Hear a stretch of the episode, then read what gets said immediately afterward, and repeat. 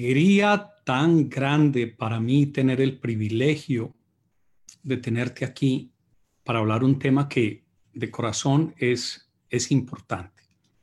Yo quiero contarte algo que puede ser valioso para los que nos movemos en el mundo mm, del crecimiento personal, de la expansión de la capacidad del ser humano.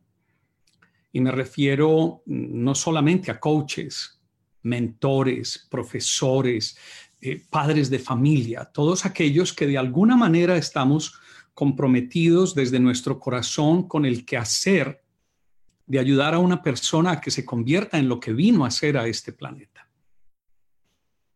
Por un momento, yo te invito a, a traer a tu memoria la imagen de alguien que significó mucho en quien tú eres hoy el nombre o un genérico, papá, mamá.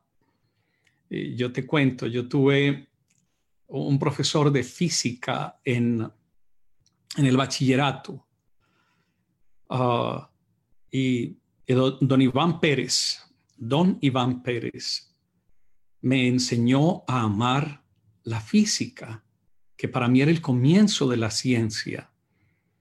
Y de alguna manera esto me invitó a ver las cosas de la realidad, la mecánica, la fuerza de gravedad, la, atracción, um, qué sé yo, es como si eh, de alguna manera lo que estaba sucediendo a mi alrededor empezaba a tener sentido, porque la velocidad de un carro se suma a la velocidad del carro que va en dirección contraria. Y si van los dos a 50 kilómetros por hora y nos chocamos, no es a 50, es 50 más 50. El choque fue a 100 kilómetros por hora. ¡Wow! Entonces todo empezaba a tener sentido. Pero hubo algo que don Iván, que estaba encargado no solo de física, sino de anatomía, wow, en el bachillerato nos daban clases de ciencias y una de ellas era anatomía. Yo, yo me quedé pensando tan bonito esto y empieza este hombre a enseñarnos y acercarnos a un mundo que yo no tenía idea que existía, lo había visto en fotos, en películas, pero por primera vez en mi vida me pude acercar a un, a un microscopio. ¿Tú te imaginas un, un chico de 14, 15 años poder mirar por un microscopio cómo lucía una ameba, cómo lucía un, paramecio, cómo lucía algo tan, tan, tan pequeño y vivo. Y en ese momento yo fui educado por jesuitas. Mm, me sembraron el amor por varias cosas. Uno, la ciencia. Otro, la espiritualidad y otro la ocupación más que la preocupación social.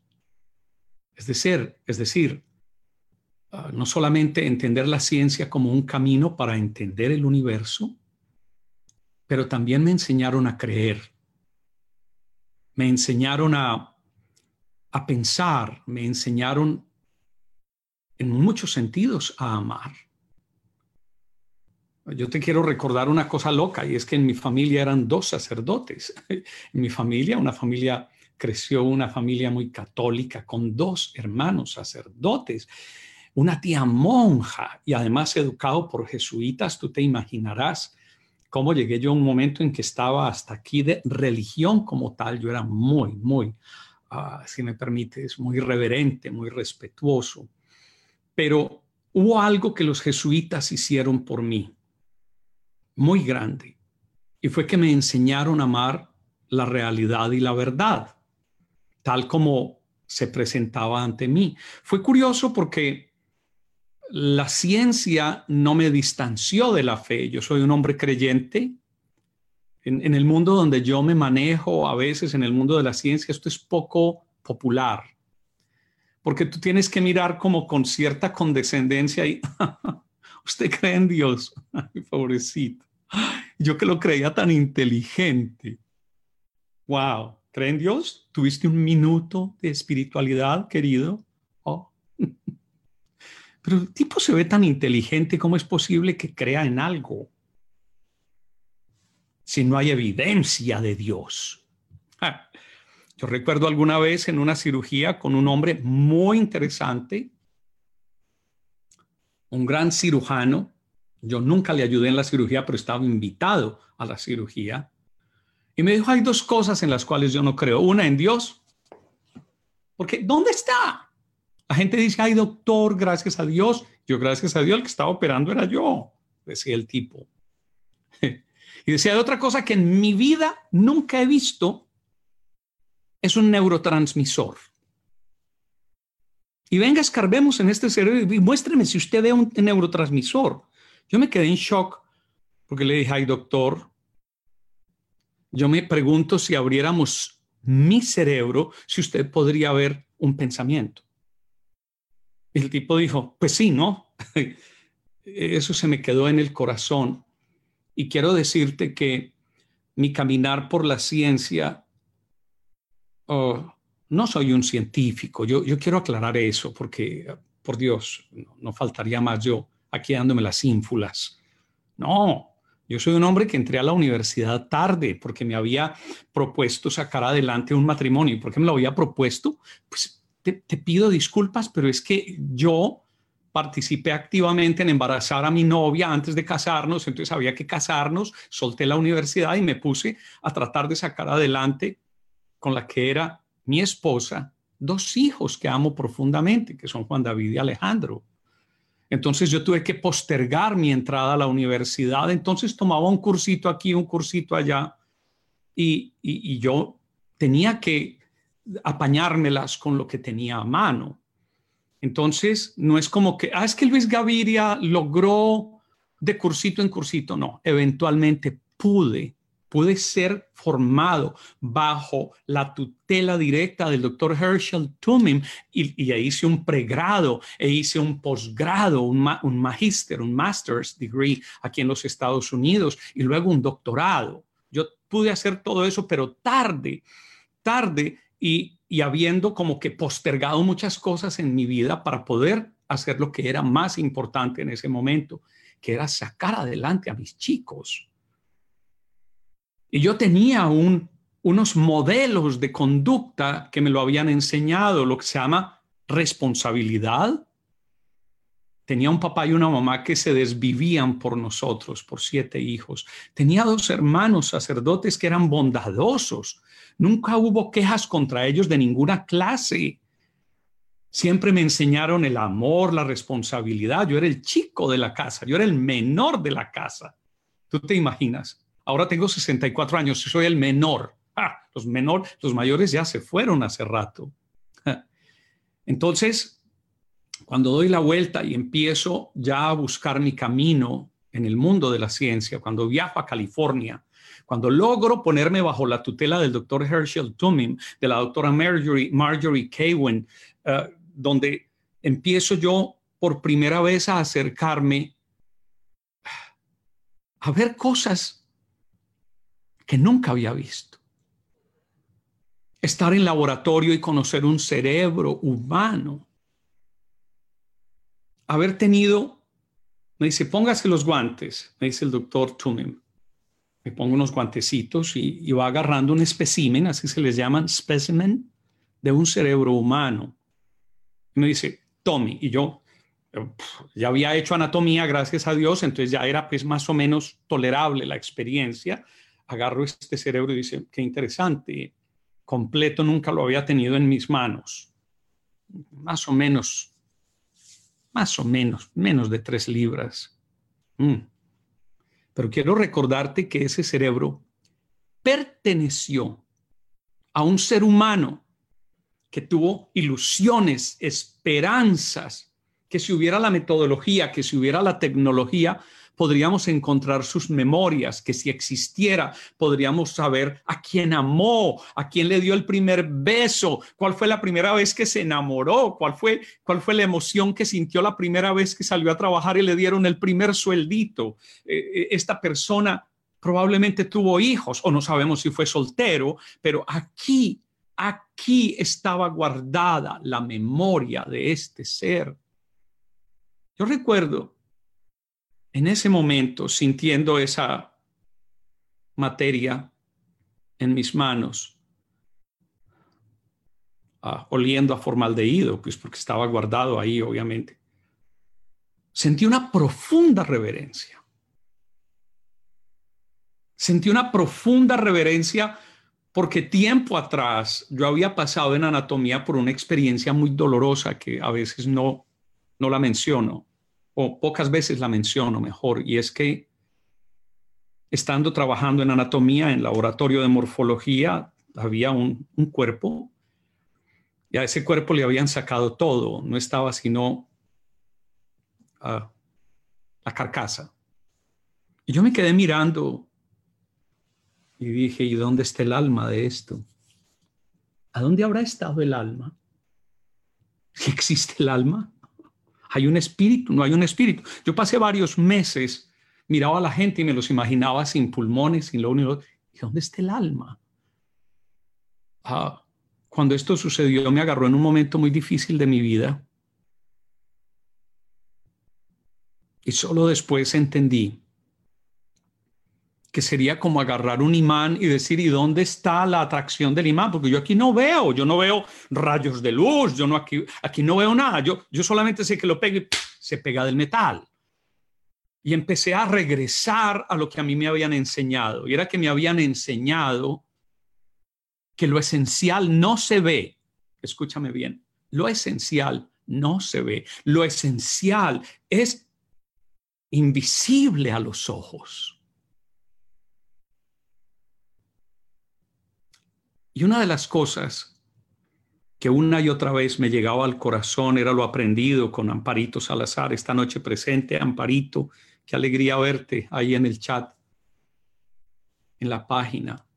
Su esposo, el doctor Fernando Villauribe, que, que gracias a ellos y su empuje y todo me dijeron, usted tiene que formarse y seguir adelante. Ya está sacando los chicos adelante. Vaya, fórmese. Y me fui para los Estados Unidos con mucho sacrificio son historias, cada uno tiene sus historias. Yo, por ejemplo, estaba vendiendo el carro para irme para Estados Unidos. Era el año 83 y estaba vendiendo un Toyota hermoso y me lo robaron con una pistola en la cabeza. Me lo robaron ese era lo que iba yo a pagar en la universidad en aquella época. Entonces, no te cuento esto para que digas, ay, pobrecito. No, es que cuando uno quiere algo, uno se esfuerza y yo me fui a intentarlo, me fui a intentarlo.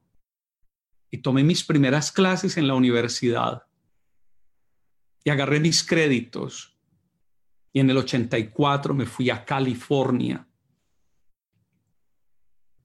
Y comienza tarde en mi vida, porque es que, fíjate que yo, yo me había graduado de bachillerato en el año 72 es que escúchame, haz, las matemáticas. Yo llevaba 10 años ganándome la vida en lo que fuera, en lo que me tocara. Había sido vendedor, había, había intentado vender eh, puerta a puerta uh, uh, enciclopedias. Aló, imagínate eso.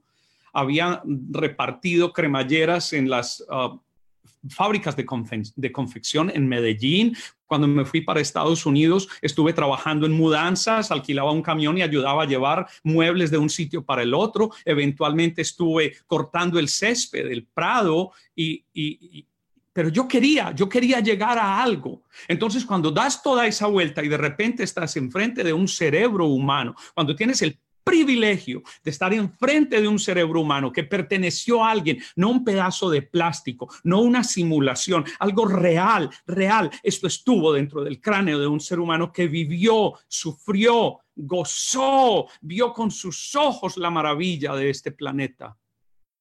Yo quedé en un éxtasis tremendo y reconecté muchas cosas. Fernando y Amparito me habían enseñado que la razón de un ser humano es servir a otros ellos me lo enseñaron con su ejemplo, con cursos, con me enseñaron muchas cosas. Me recordaron lo que papá y mamá y todos mis hermanos me habían enseñado.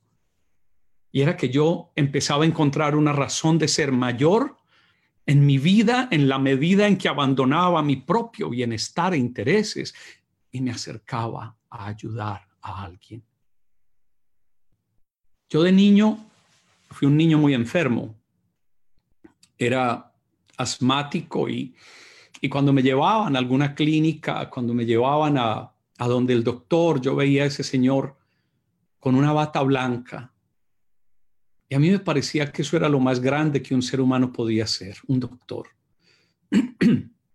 Alguna vez en un hospital escuché que por el altoparlante decían, el doctor fulano de tal es necesitado en urgencias y ver uno o dos doctores pasando y yo decía, wow, lo veía como tan glamoroso, lo veía como tan, tan grande, tan importante. Y cuando, cuando pasaba en Medellín, Colombia, en el autobús, por el frente de la ah, Facultad de Medicina de la Universidad de Antioquia, diagonal al Hospital San Vicente de Paul, recuerdo a los 14, 15 años decirle a mi mamá, mamá, yo creo que lo más grande que voy a hacer en mi vida algún día es estar en el auditorio de esa universidad donde se graduó mi, primo, el doctor ah, Gilberto Cadavid Gaviria. Yo voy a estar allá algún día, mamá, dictando una conferencia. Ella me miró y me dijo, claro que sí, algún día lo vas a hacer. Y eso se me quedó en el alma. Pasaron los años. En el año 91 entré a ese auditorio y estaba lleno de médicos. No acabados de graduar, había eminencias de toda la ciudad, de todas las especialidades. Y yo sentí que algo estaba sucediendo dentro de mí. Recuerdo que antes de hablar y que me presentaran, me presentó personalmente el doctor Luis Javier Giraldo, que era el decano de Medicina de la Universidad de Antioquia. El doctor Luis Gaviria nos va a hablar sobre psicofisiología clínica, de la interacción de los pensamientos y nuestra fisiología. Recibámoslo con un fuerte aplauso. Yo, yo entré como en un sopor. Yo veía a los médicos haciendo las manos así en cámara lenta y me corrían un par de lagrimones por la cara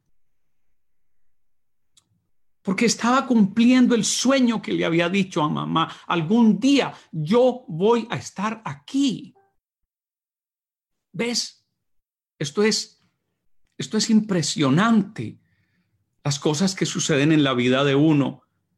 Pasan los años.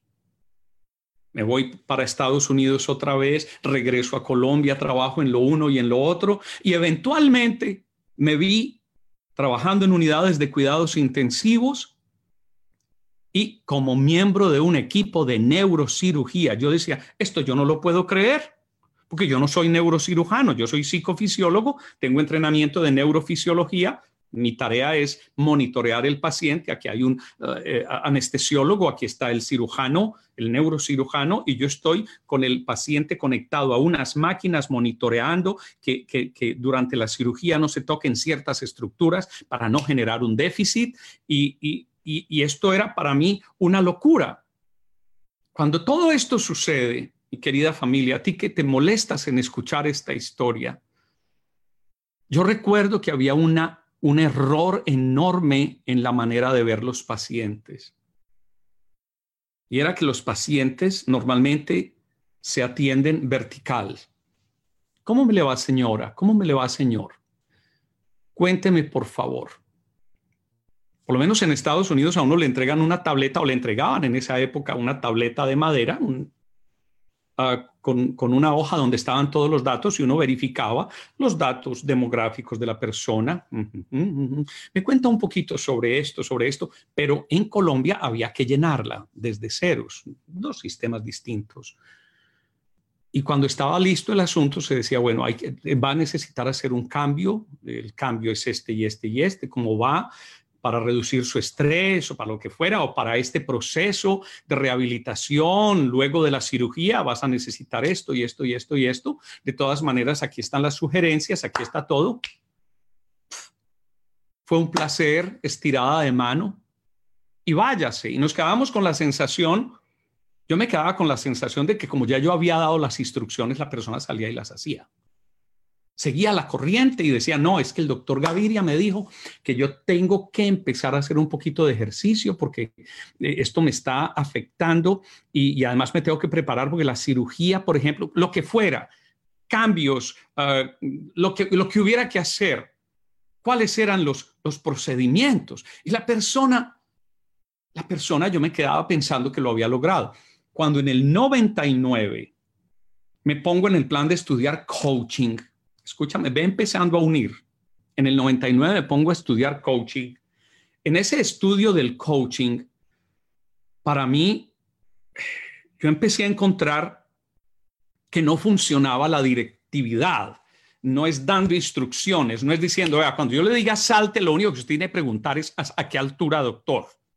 Y si quiere que le vaya bien, siga mis instrucciones y si no, búsquese a alguien más. Más o menos ese es como el, el enfoque normal. Y yo decía, esto no puede ser así. Yo quería que fuera de otra manera y en el coaching encontré las herramientas para conectarme con un ser humano uno a uno, con respeto, con cariño y, permíteme, quito una cosita de aquí, y de una manera más humana, más respetuosa, más de igual a igual, donde el paciente sintiera que éramos socios en un proceso y que cuando esa persona, cuando él o ella se sanaba, yo de alguna manera sanaba algo en mí y esto yo lo sentía una y otra vez. Y cuando en el año 2001 que ya empecé como a tener como las maneras de involucrar lo que había aprendido de coaching en mi práctica clínica, empiezo a notar cambios sustanciales. Las personas recibían las instrucciones y hacían la mayor parte del tiempo lo que se les decía. Eso es demasiado potente, eso es demasiado importante. ¿Qué era lo que había cambiado? Ellos no habían cambiado. Había cambiado yo. Algo dentro de mí, en mi sistema nervioso, el coaching había hecho. Y era que me había traído a un espacio donde con mis pacientes y sus familiares había algo maravilloso en el aire. A veces personas pasando por momentos muy horribles y estaban con risa y, con una risa franca, no, no de nervios, y nos reíamos y compartíamos. Paro un momento y vuelvo y te pregunto, porque voy para allá. ¿Quién te influyó para que hoy seas la persona que eres. Por favor, escríbelo en el chat. ¿Quién? ¿Quién te influyó para que seas esa persona? ¿Mm? Por favor, escríbelo. Yo siento que papá, siento que mamá, siento que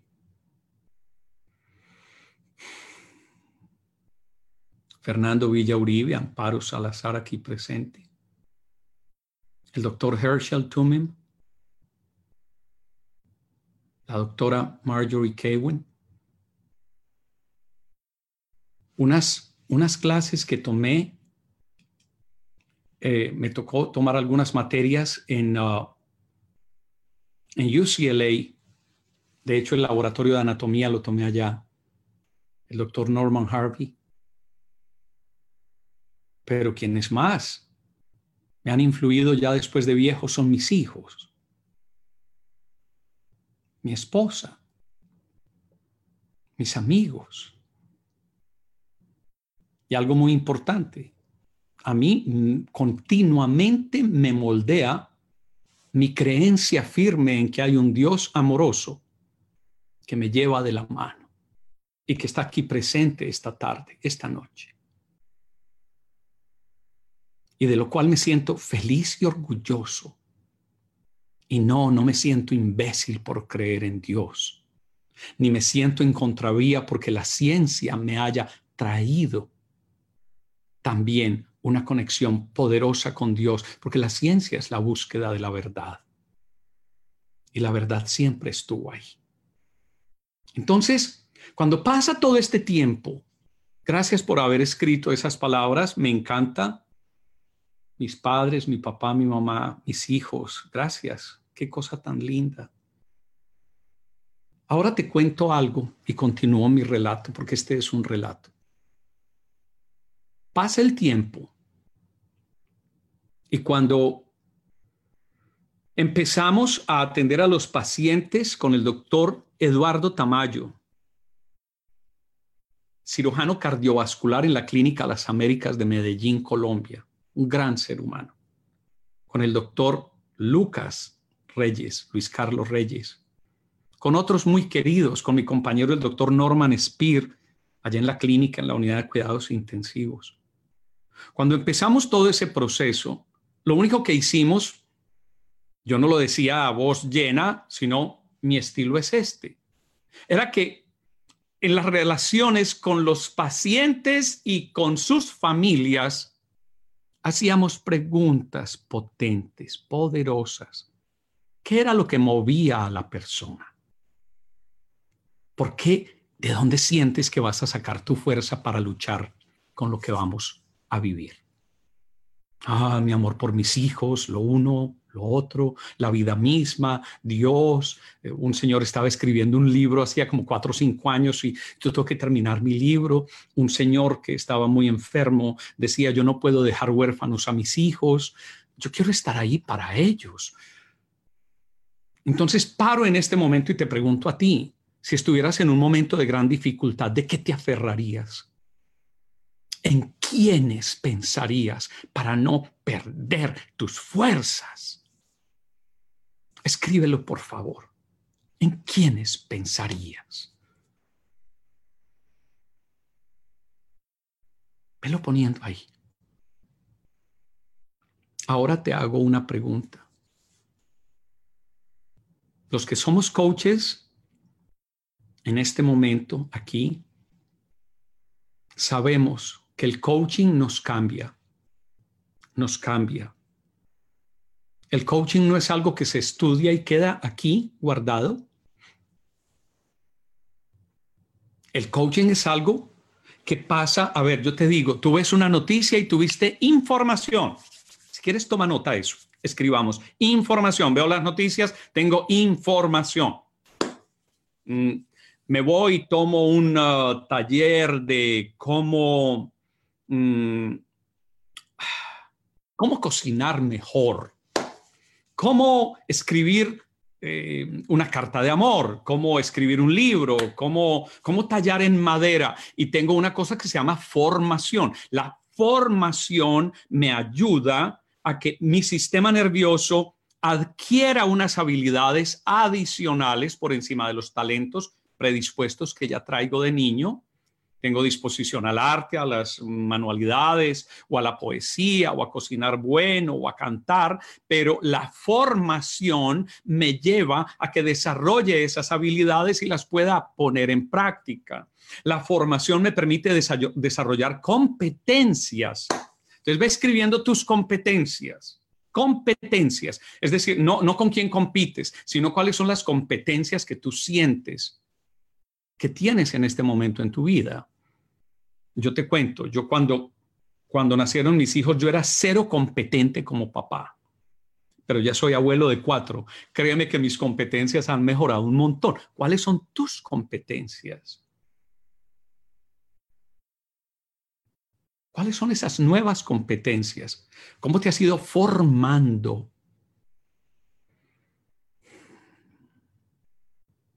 Pero hay un tercer nivel.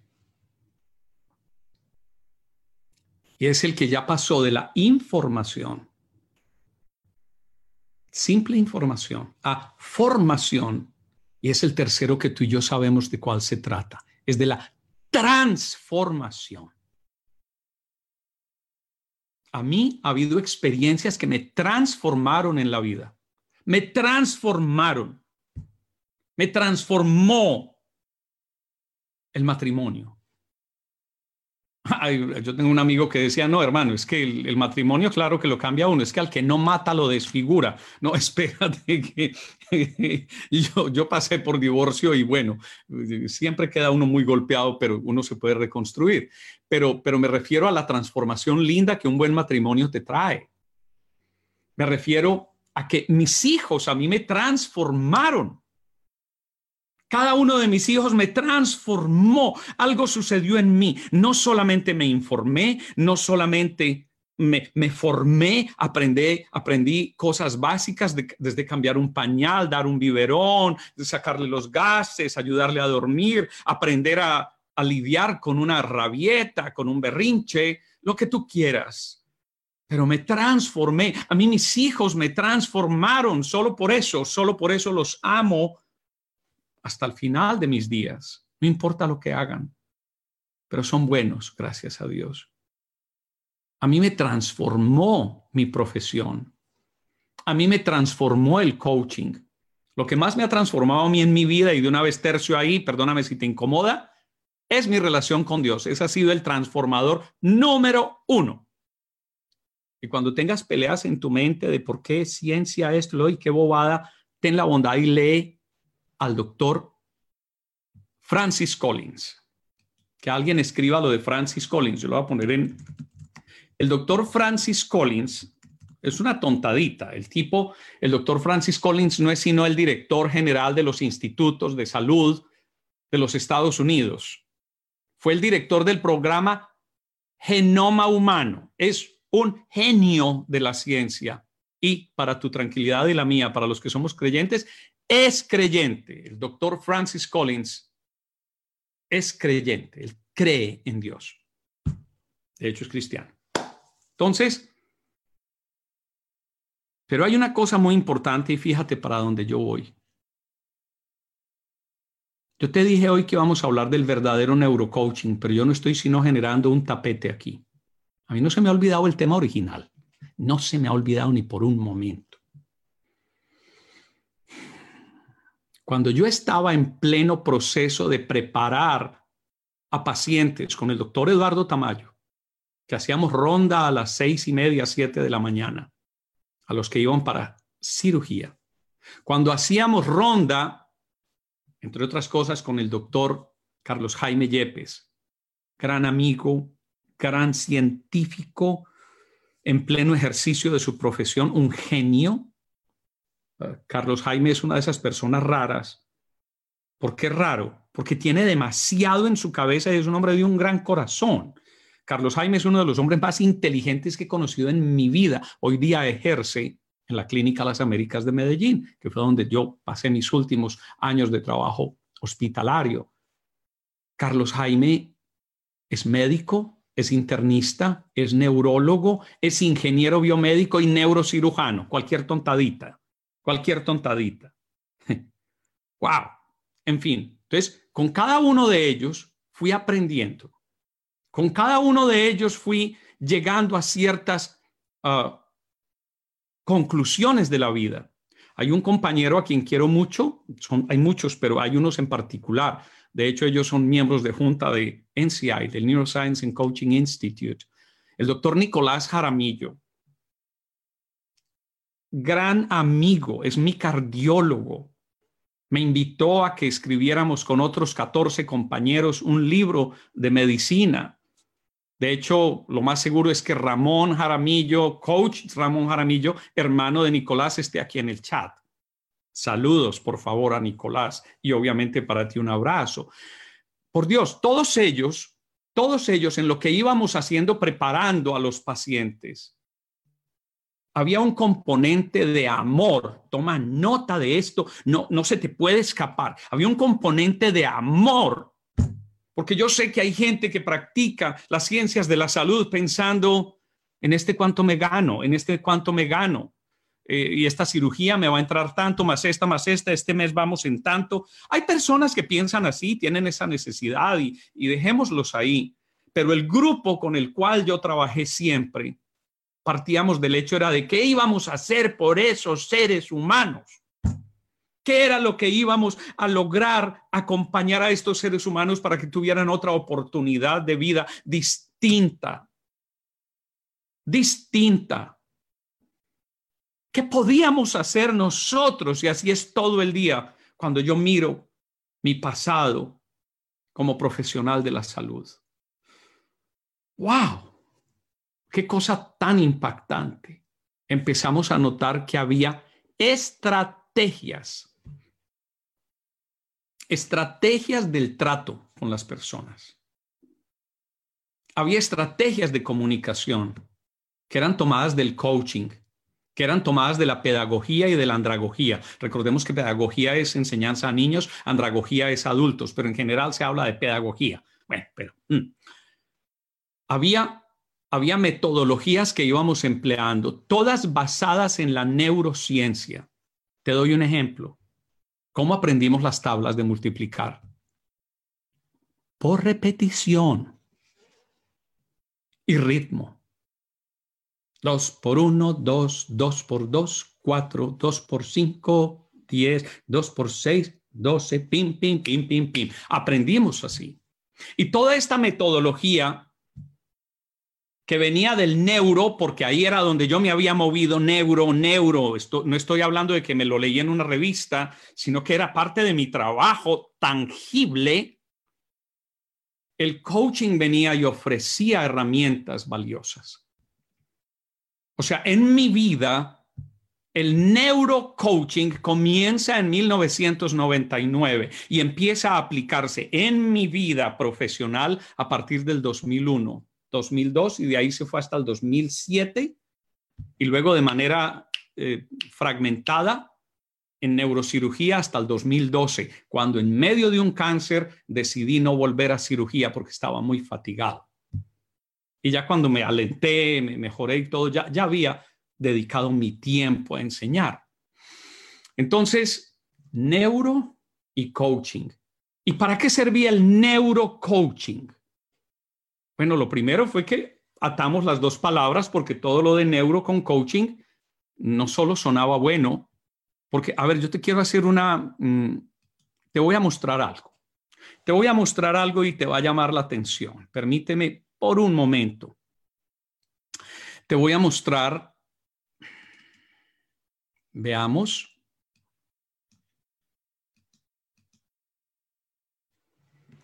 Todo comienza prácticamente es con neurología, pero después aparece la neurocirugía, después aparece la neurociencia, después aparece la neuropsicología.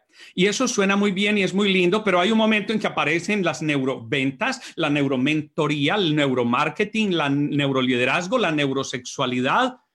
Y, y espera, espera, hay un punto donde necesitamos parar y decir neurocoaching. Fue que muchas personas se agarraron el neurocoaching y dijeron, esta es mi oportunidad para vender más cursos. Esta es mi oportunidad por, para hacer es que me estoy, me estoy quedando tieso dentro de lo mío, me estoy como estancando, ya es hora de cambiar la etiqueta. Entonces, una cantidad de personas, desde el momento y hora en que empezamos a usar la palabra neuro con coaching, se fue llenando esto en el mundo.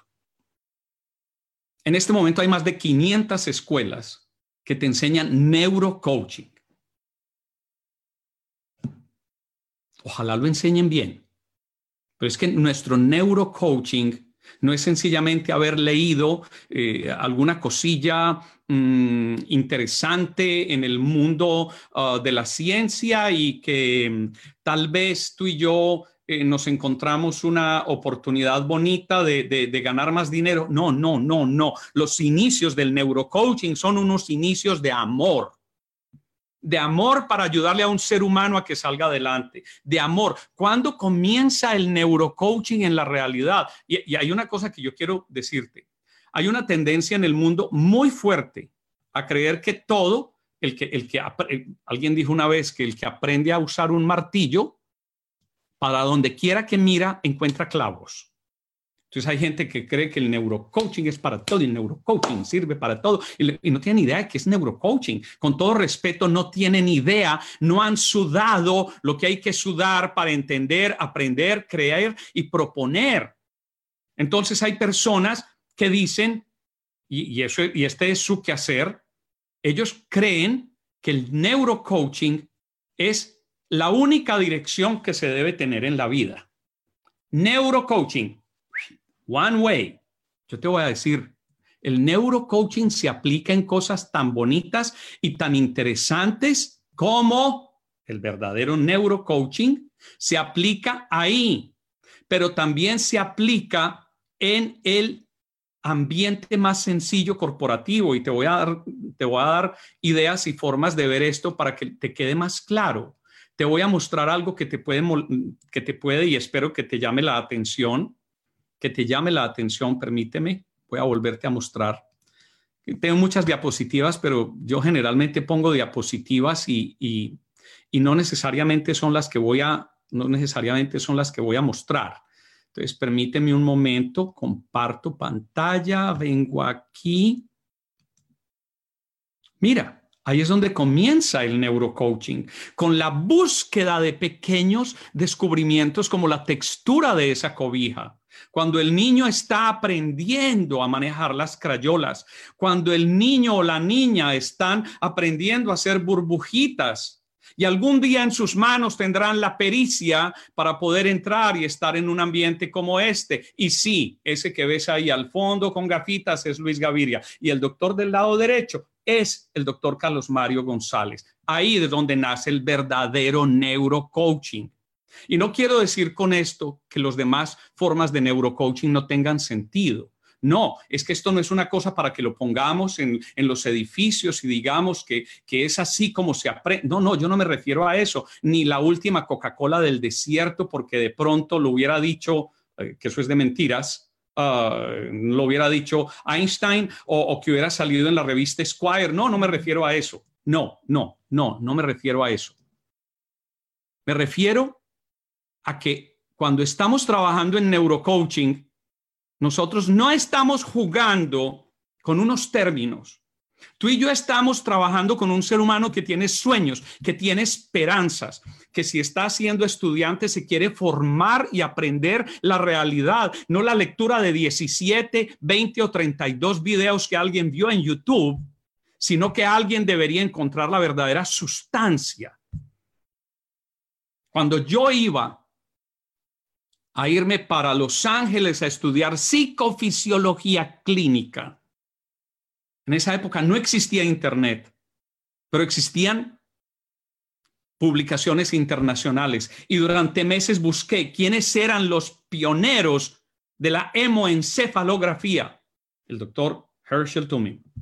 ¿Quiénes eran los pioneros del biofeedback, de la bioretroinformación? El doctor Herschel Tumin. ¿Quién había inventado algún equipo que usaran en la NASA el doctor Herschel Tumim. Y dije, pues tiene que ser con el doctor Herschel Tumim, porque yo no voy a aprender biofeedback, bioretroinformación, neurofisiología con alguien que aprendió de la tercero, del cuarto, del cuarto, del cuarto. Yo dije, Dios mío, hay dos cosas que uno tiene que gastar, además de esfuerzo y de quemar pestañas, es dinero y tiempo. Y el dinero se recupera en una formación. Eh, Contéme una formación, no sirvió para nada. Eso, ah, eso fue una bobada, fue un basurero pero ¿quién me devuelve mi mes, mis dos meses, mis seis meses, mis cinco, mis siete años de formación?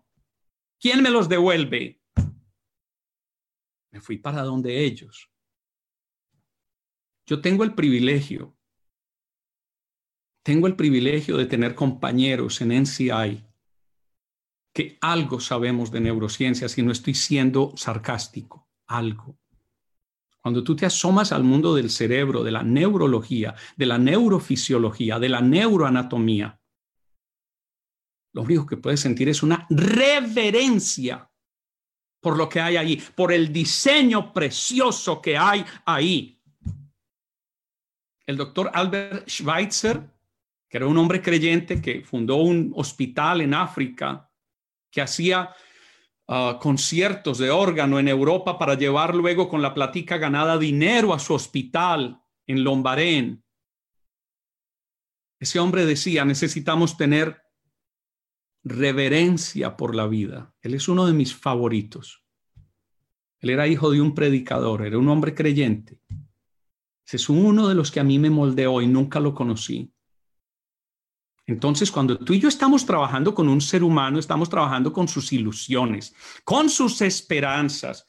Si nos paga, imagínate con mayor razón, alguien que le pague un dólar al Instituto de Neurociencias y Coaching, ese dólar es sagrado y le tenemos que dar a esa persona la mejor formación posible con los mejores, eh, las mejores referencias, con la mejor fundamentación y sustentación, con cosas que sean probadas. Nosotros no podemos arrancar a leer cualquier libro y decir, ya, ya me inventé el curso de neurocoaching, qué bacanería, esto es maravilloso y vamos a dictar cursos de neuroliderazgo, neuro uno, neuromentoría, neuroventas. no, no, no, no, en NCI no enseñamos nada de eso, aunque yo he dictado talleres de neuromarketing ayudando a entender la razón de cómo la gente enfoca su atención y se interesa por algo. Pero ese no es mi fuerte. Por ahí tengo guardado todavía unos podcasts unas grabaciones de neuromarketing. Uh, te las mando de regalo con todo el cariño. Pero lo nuestro es neurocoaching. Y neurocoaching que a nivel de coaching se emplea para ayudarle a un ser humano a construir una vida mejor, que, el coaching no sea un proceso informativo, no sea simplemente formativo, que sea transformador. Entonces, esto es sagrado. Y si tú le estás cobrando 20 dólares o 50 dólares o 100 dólares o 500 dólares a alguien o mil o tres mil a una empresa o a una persona para ayudarle en su proceso de transformación, ese dinero es sagrado y necesitas entregarle lo que realmente vale la pena. Necesitas formarte, necesitas llegar listo, necesitas, necesitas sudar de angustia pensando en que le vas a entregar a esa persona lo mejor de ti. Porque si no, somos unos fraudes y el mundo está lleno de charlatanes, el mundo está lleno de fraudes. Hay miles de neurocoaches en el mundo que no tienen idea de lo que es la aplicación de la neurociencia al coaching. Pero una escuela sin escrúpulos les cobró 300, 500 dólares. Tengo una ex colega porque le tenía un gran cariño, ahora le tengo solo el cariño, pero el respeto se me acabó, que no tiene idea de lo que está hablando y tiene una certificación en neuroplasticidad por Dios, ayer hablaba yo con el coach Pepe del Río y le decía, ¿qué le pasa? ¿Qué le pasó a fulanita? Y me dijo, Luis, estoy en shock. Pero es que como hay tanta competencia y todo el mundo quiere rapar, no sé cómo se diga, arrebatar a los estudiantes, nosotros no le arrebatamos estudiantes a nadie. ¿Para qué? Si hay quien cree que en tres meses y de alguien que no tiene idea puede aprender neurocoaching, allá ellos allá ellos. Hay gente que sale de neurocoach profesional en 60 horas o en tres fines de semana. Maravilloso. Wow. Entonces, cuando a mí me dicen neurocoaching, yo te tengo que hablar del verdadero neurocoaching. Y te voy a hacer un comentario. Los datos no mienten. Y lo que voy a decir lo digo con, con vergüenza hazme el favor y escribe, escribe en Google, ve a Google, abre tu página de Google, en otra, en otra, ábrela en otra um, pestaña para que no se te vaya la teleconferencia. Abre Google, el buscador Google, y vas a escribir las palabras pionero, pionero neurocoaching. No sé, pronto las quieras. Alguien las escribió ahí, por favor. Pionero del neurocoaching. Ve y busca cuántas personas son reconocidas en el mundo, no en Estados Unidos, no en Colombia, no en India, en el mundo, como pioneros del neurocoaching. Y el, neurocoaching nació en inglés, perdóname. Nació en inglés, entonces busca las palabras neurocoaching, pioneer, Sí, como la marca de esos uh, reproductores de audio que se ponen en los carros, Pioneer. Busca y mira en la primera página cuáles nombres te son conocidos hoy día.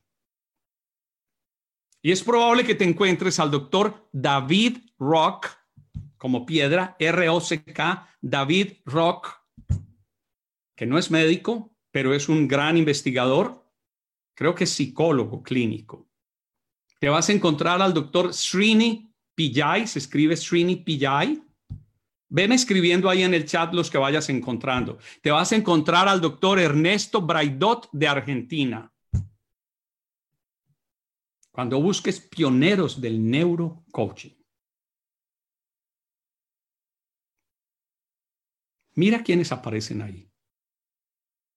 Cuando encuentres en la primera página dos, tres, cuatro o cinco nombres, por favor escríbelos en el chat. Y ahí vas a saber de dónde viene el neurocoaching. En el tiempo, en un año, en dos años, en tres años, no faltará quien resulte que logre alterar los algoritmos de Google y le ponga que los pioneros del neurocoaching fueron uh, Rabindranath Rahimdra en India o Yin Chong Chong de Taiwán, no tengo idea, o probablemente alguien de alguien de la Florida. Pero en este momento, en este momento, busca, busca las palabras pionero y neurocoaching pionero neurocoaching, neurocoaching pioneer. Y los escribes aquí en el chat. ¿Y qué te quiero decir con esto? Ve a la fuente. No te dejes engañar. No te dejes engañar el día de mañana por, por brillitos. Gracias, Jorge Luis. Maravilloso. David Rock. Excelente. ¿Quién más sale? Gracias, Elenita. ¿Quién más sale ahí en esa búsqueda?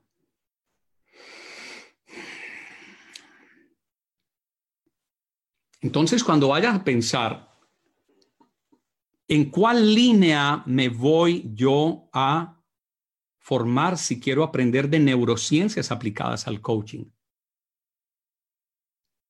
¿con quién te vas a formar? Si yo fuera a aprender neuromarketing, no dudaría un solo instante en irme a aprender con el doctor Ernesto Braidot, que además creo que vive en España. Un gran tipo. Hemos tenido conversaciones telefónicas, no le conozco en persona, es un hombre espectacular, profundo, sabio. Ese hombre sabe de neurociencia. Es una cabeza.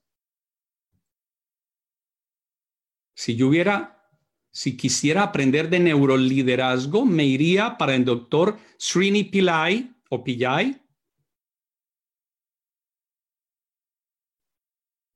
que es un duro del tema, es un cardiólogo de Harvard, Srini Pillai. Sigue buscando. No vas a encontrar fácilmente más de cinco personas. No las vas a encontrar. Pero esto obviamente suena arrogante. No, yo solo te quiero decir la verdad. Porque a mi espalda ha, habido muchas personas que en buena fe, ay, que yo. Yo estoy, estudié en Puerto Rico con el, con el pionero del neurocoaching. Y yo, oh, ¿de dónde? ¿Quién es? Qué pena, no lo conozco. No lo conoce, pero es muy famoso. No, no lo conozco. No lo conozco porque por lo menos en el circuito donde yo me muevo no aparece. Ahora, eso no significa que lo que haya aprendido de neurocoaching no sirva. No, no es eso. Pero piensa en esto. Mi primera recomendación, si alguien quiere aprender una metodología novedosa, es busca la fuente, busca las fuentes, ve dónde realmente se aprendió y se enseñó y dónde se aplicó.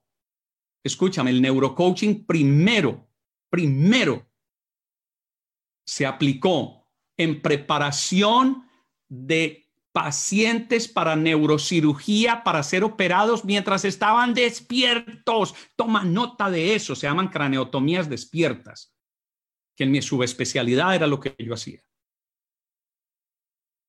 Luego se aplicó en rehabilitación neuromuscular, neurocoaching, y finalmente en la forma que lo aprendemos hoy la aplicamos.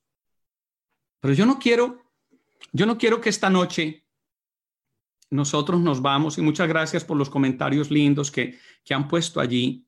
Yo no quiero que esta noche nos vamos porque es que el tema es apasionante y yo me puedo quedar aquí un rato. Yo no, te quiero, yo no te quiero quitar el tiempo mm, vendiéndote ideas frescas y nuevas. No, yo solamente te quiero decir algo y es, escúchame, ¿por qué aprendemos de la neurociencia? Es como, si me permites, es como el que está a punto de entrar a comprar una casa. y va a vivir en esa casa. Y a nosotros nos pasó en esta casa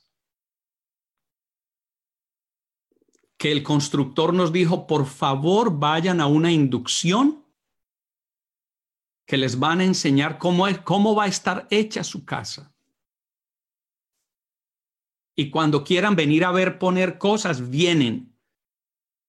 Porque ustedes se van a dar cuenta cómo hacemos la casa. El constructor de esta casa se llama D.R. Horton, D.R. Horton, D-R-H-O-R-T-O-N,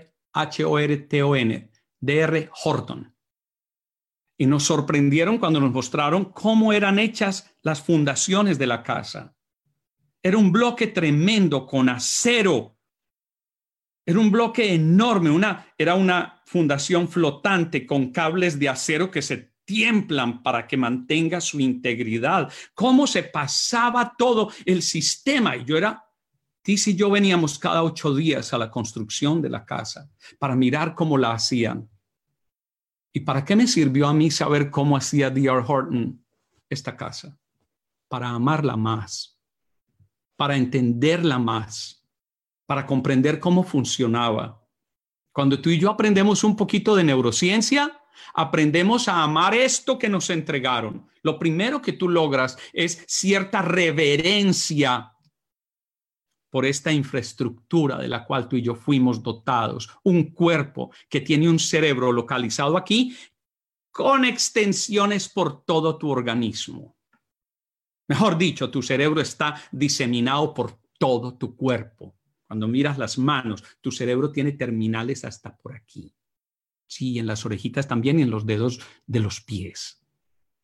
Y en no en el pelo, pero en la raíz. Así es. Es tan especial con que te toques un poquito. Te pido que te toques el pelo. Lo sientes con tus dedos, pero al tocar el pelo tu piel le manda señales a tu cerebro diciendo me están tocando. Mm, ¿Lo ves? Hazlo. Mm, mira esa sensación. Tócate, porque el cerebro está diseminado en todo tu cuerpo. ¿Y de qué nos sirve esto? Y vamos a darle a esto una resolución importante. ¿De qué nos sirve esto? Nos sirve de varias cosas. La primera, lo primero que nos sirve es para entender que hay una serie de estrategias básicas muy lindas que tú y yo podemos aplicar. Ejemplo, en formación de hábitos. Formación de hábitos. ¿A qué me refiero con formación de hábitos? ¿Cómo los niños aprendieron las habilidades básicas? Jugando jugando. A ellos no les dijeron, bueno, mi querido Robertico, cumpliste dos años, se me sientas en esta banquetita, venga para acá, mi amor, le voy a poner esta banquetita, se me sienta y empezamos. Diga A, A, B, B, B. Hoy nos aprendemos las vocales. Hoy, mi querido Robertico, aprendes las vocales. Eso no funciona así. Con el niño funciona es jugando. Ah, a ver, vamos a cantar, como dice, mamá, mamá, mamá, con ternura. Nos acercamos a ese niño o a esa niña con dulzura, con amor, con alegría y con recompensa. Muy bien. Así es como aprendemos. Eso es neurocoaching. Es la aplicación de la alegría, de la recompensa, de la sonrisa, del amor a un proceso de aprendizaje. Así es como los niños aprenden a hablar, aprenden a caminar. Ningún niño que está aprendiendo a caminar, el papá dice, bueno, venga pues, inténtelo. Ya cumplió 12 meses, un año tienes. A ver, o ya tiene 15 meses, este muchacho se va a quedar tullido. A ver, venga, de sus primeros pasos. No, mijo, usted no sirve para eso. Mi amor, llamemos, ¿dónde nos pueden vender una silla de ruedas? Este muchacho no va a aprender a caminar. No, hombre, se tiene que golpear, caer, volver a pararse, se golpeará con las mesas. Miles de cosas sucederán antes de que algún día de felicitación, de recompensa, de sonrisa, de amor, de ternura, aprenda a caminar y algún día le veremos en una pista haciendo atletismo, o tocando un violín, o cantando. Eso es neurociencias aplicadas a la vida. La neurociencia nos enseña, y hay principios de neurociencia muy lindos, como el de formación de hábitos. ¿Cómo crees que yo, que soy un intelectual, que para mí el ejercicio físico era totalmente foráneo, extraño, exótico, fastidioso, a mí el olor de gimnasio, de gente sudorosa, además todos corpulentos y hermosos caminando con las nalgas apretadas y yo que no tengo nada para mostrar, para mí un gimnasio no es el sitio para que yo me mueva. Nene, ¿qué te puedo decir? Pues Tis me enseñó que yo no iba ni a lo uno ni a lo otro y que no importaba el sudor. Mi esposa me enseñó a amar el ejercicio físico y gracias a ella todos los días de mi vida lo mínimo que hago son 40 minutos de ejercicio vigoroso. Y eso me permite ser vigoroso. Al día de hoy, a mis 64 años, en este momento, tal vez la grabación la veas dentro de 10 años. Ay, mira, Luis, todavía se veía entero. Ay, cómo está de acabado. Pero te voy a decir algo. En este momento, soy energético. Se lo debo en gran parte a que Tis me enseñó a amar el ejercicio físico y a tomar agüita.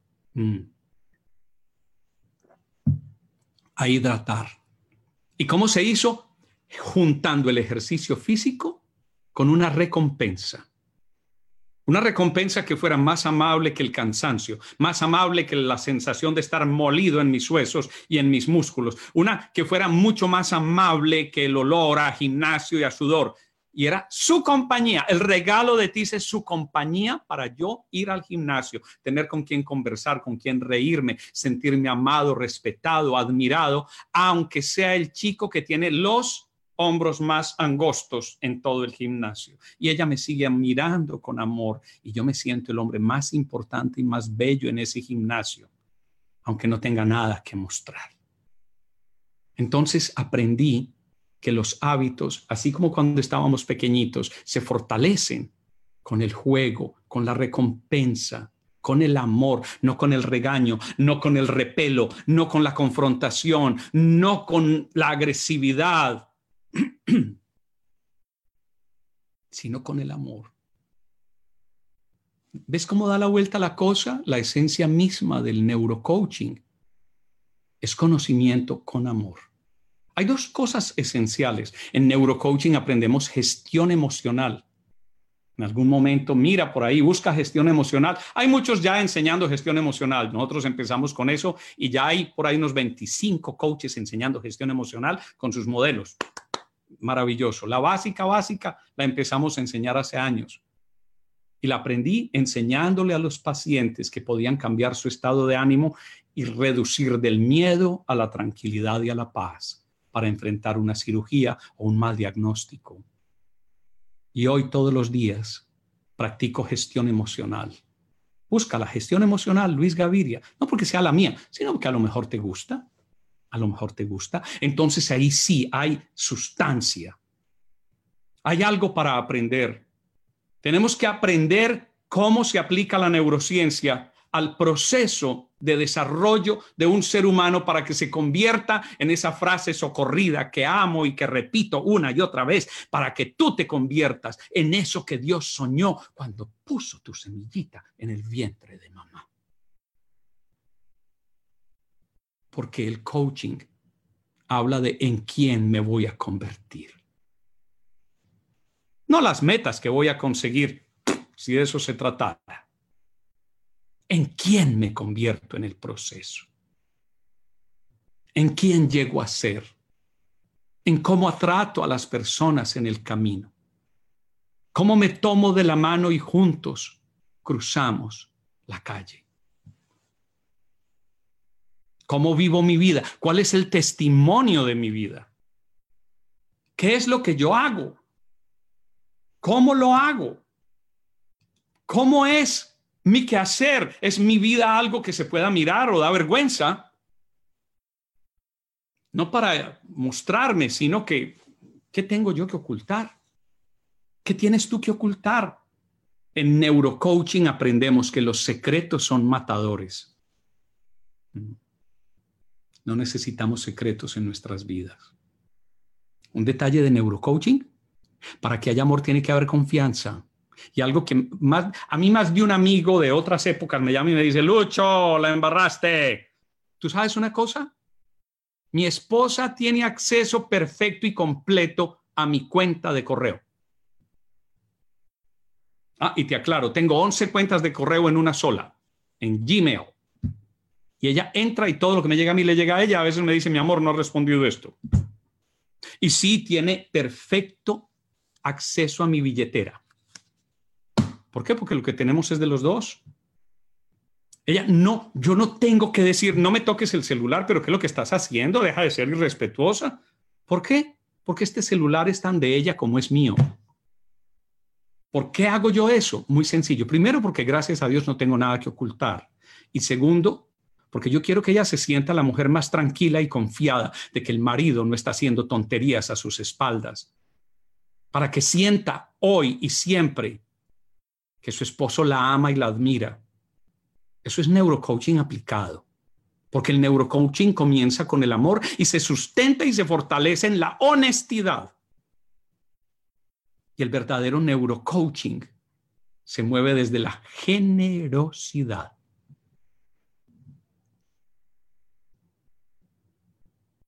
Y desde la gentileza. O llama la amabilidad. Mi querida familia, aprender neurocoaching, las bases. Te puedo dar de regalo un mapa mental con mucho cariño. De algunas bases de neurocoaching que empleamos en NCI con todo el amor.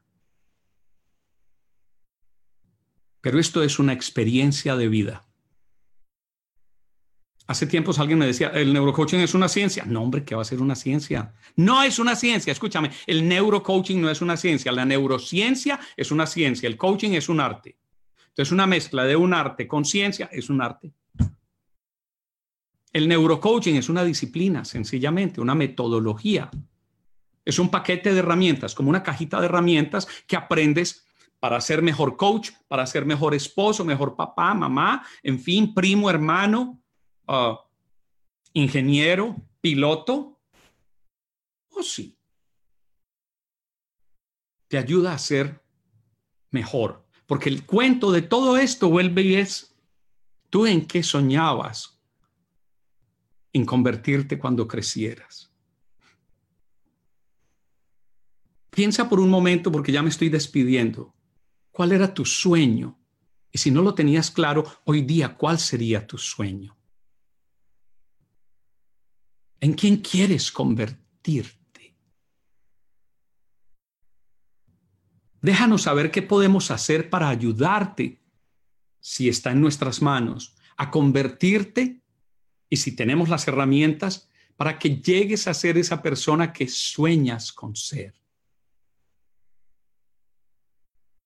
Nosotros soñamos con construir vidas fructíferas, vidas pacíficas, vidas de abundancia, vidas amorosas, vidas llenas de propósito. Eso era lo que soñaban esas personas que escribimos ahora en el chat.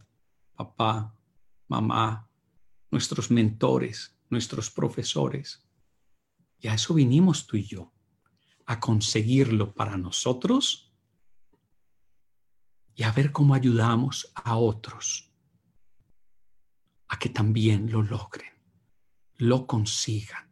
Ahí es donde se consigue, si me permites, el ciclo completo. Ahí se alcanza el ciclo completo. Construyo para mí, me fortalezco, crezco desde el ser, desarrollo habilidades, desarrollo competencias, me transformo, doy la vuelta, logro una versión mejor de mí y luego con humildad acompaño a otros a que den todo ese giro y se conviertan en lo que Dios soñó para ellos cuando sembró la semillita en el vientre de mamá.